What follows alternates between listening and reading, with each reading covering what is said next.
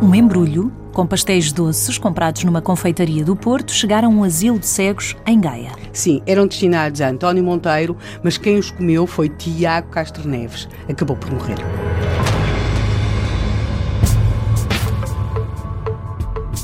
Os pastéis do cego.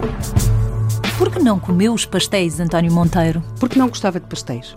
E, portanto, ele de facto não gostava daqueles pastéis, não gostava mesmo nada. Então a pessoa que enviou os pastéis também, enfim, não foi muito inteligente. Exatamente. O que acontece é que António Monteiro, como não gostava dos pastéis, deu os pastéis aos, aos, seus colegas do asilo. E entre esses seus colegas do asilo havia um que gostava muito daqueles pastéis, que é Tiago Castro Neves, que de facto veio morrer. Azar ser goloso. Azar ser goloso e azar, quer dizer, se pensarmos que algum deles morreria, portanto o que, o que aconteceu é que nem todos os pastéis tinham veneno, alguns pastéis tinham veneno e Tiago Castro Neves comeu certamente os que tinham veneno. Uma verdadeira roleta russa. Um, exatamente. Mas a encomenda ainda tem mais. A encomenda tem um, um, destinatário, não é? Que era o António Monteiro, que de facto não comeu os pastéis, não E quem enviou? Mas quem enviou?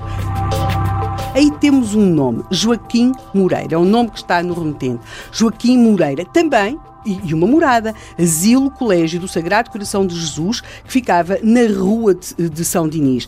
Este colégio que tinha até sido notícia durante muitos anos em Portugal, porque esteve envolvido numa enorme polémica entre o Estado português e a Igreja Católica, uma polémica tão grande que chegou ao Tribunal de Haia sobre quando foram expropriados os bens da Igreja, se era propriedade da ordem religiosa, se não era, na verdade, eh, acabou eh, por ser confirmado que era propriedade da ordem religiosa, tinha reaberto eh, também há algum tempo, tinha asilados uh, de ambos os sexos, homens e mulheres, mas não tinha. Entre os seus alunos, entre, as, entre os seus funcionários, entre as pessoas que lá estavam, não havia ninguém com o nome Joaquim, Joaquim Moreira. Moreira. Portanto, uh, temos de perceber, e chega-se também rapidamente a essa conclusão, que a identidade de que vinha no remetente, a identidade era falsa, era não, não absolutamente falsa. Aí só resta então aquela pergunta então, que quem é que queria matar António Monteiro? Sim, que é aquilo que a Yolanda está a perguntar desde, desde o primeiro episódio. Sim. E de facto, havia quem beneficiasse com a morte de António Monteiro. Temos de perceber uma coisa: António Monteiro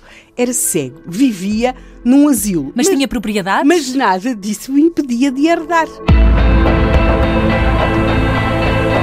António Monteiro era herdeiro.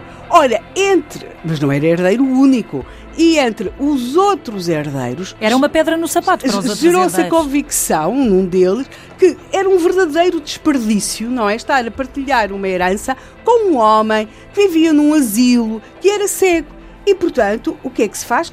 Essa pessoa concebe um plano que lhe parece perfeito. Para se desembaraçar do herdeiro. Sim, e, e, portanto, e digamos que a herança se tornar mais significativa.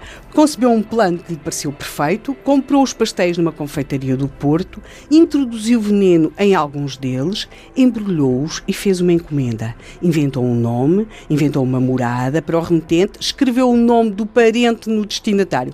Parecia perfeito. Esqueceu-se de um detalhe. Exatamente. O seu parente, António Monteiro, tinha uma forte embirração com aqueles pastéis. E salvou-se. E salvou-se.